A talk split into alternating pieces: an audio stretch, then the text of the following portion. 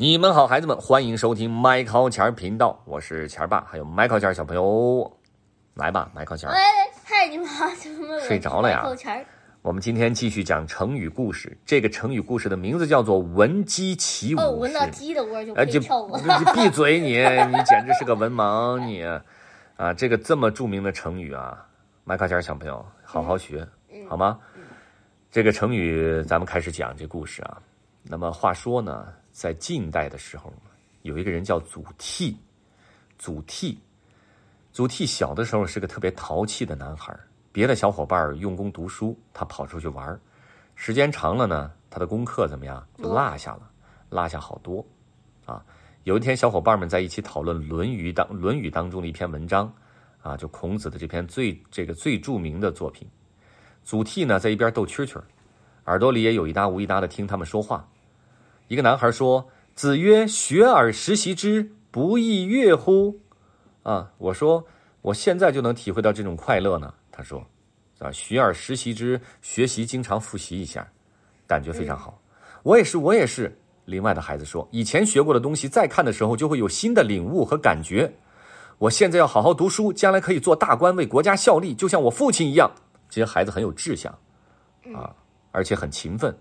祖逖呢，在旁边逗蛐蛐，咱刚才说了，嗯，插嘴道：“不读书也可以为国家效力啊！你们看我身体结不结实啊？打起仗来，你们读的这些书有什么用啊？你们能打赢吗？哎，你不能这么说啊！我们读书将来可以只学习兵法，那么指挥作战。你身体结实，将来也就做个士兵，你要听我的指挥才行。祖逖一听啊，这也有道理啊、他憋了一肚子气，又不知道怎么去反驳。后来呢，他长大了，但是小时候经过的这件事儿呢，一直记在心里，可没忘。受到了一些挫折之后，他终于明白了，不读书是没有办法为国家效力的，空有一身的这个叫什么东西啊？一身的这个劲儿，嗯叫蛮力是没有用的，你知道吧？嗯，啊，你一个人能你一个人能干什么呀？你不知道怎么使，你知道吗？嗯所以小伙伴们说的话是对的。祖逖呢，把自己关在书房里，就开始想：我现在开始努力读书还来得及。其实孩子们，他这句话特别对。一个人不管是少年、中年、老年，甚至老年，什么时候开始努力都不晚，都来得及。所以呢，除了吃饭睡觉，任何事情都不能打断他读书了。其实祖逖呢很聪明，读的书慢慢多了，他的学问长进的越来越快。他有一个朋友叫刘琨，常常跟他一起读书，一起讨论。两个人呢，有的时候讨论到很晚，就干脆睡在一块儿。第二天早晨起来继续讨论。话说有一天夜里呢，祖逖睡得正香，耳朵边若隐若现传来的公鸡打鸣的声音。哦哦哦！公鸡咱们都知道，一般是在清晨，就黎明时分，天刚刚要亮的时候打鸣，对吧？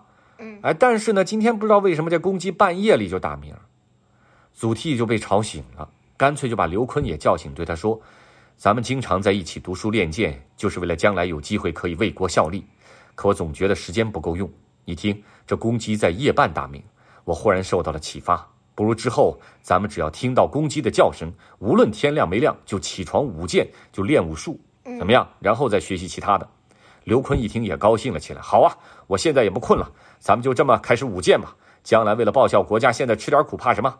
就这样，祖逖和刘琨无论春夏秋冬，孩子们无论夜里还是早还是早晨，只要听到公鸡打鸣，就起床舞剑学习。日子一天天过去，两个人经过读书和辛苦的练这个这个这个训练，都成了文武双全的怎么样人才？祖逖被封为了将军，终于实现了能为国效力的愿望。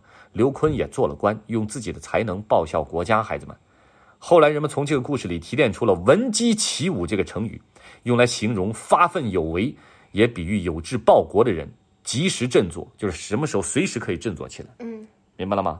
现在没有大公鸡了，所以你们听成语不要就想说没有公鸡了，我也就不起床了。你可以定个闹钟，那闹钟就是公鸡的叫声，你可以定三点呢，都可以。所以有志者事竟成，你有这个想法，有这个愿望啊，有这个毅力，你就可以做，你知道吗？嗯。所以闻鸡起舞，比喻那些发奋有为的人，那种态度。希望你们都能做闻鸡起舞的人，好，好吗？好，行不行？行不要做睡到日上三竿、太阳晒屁股的人，好吗？好，好，The end，bye。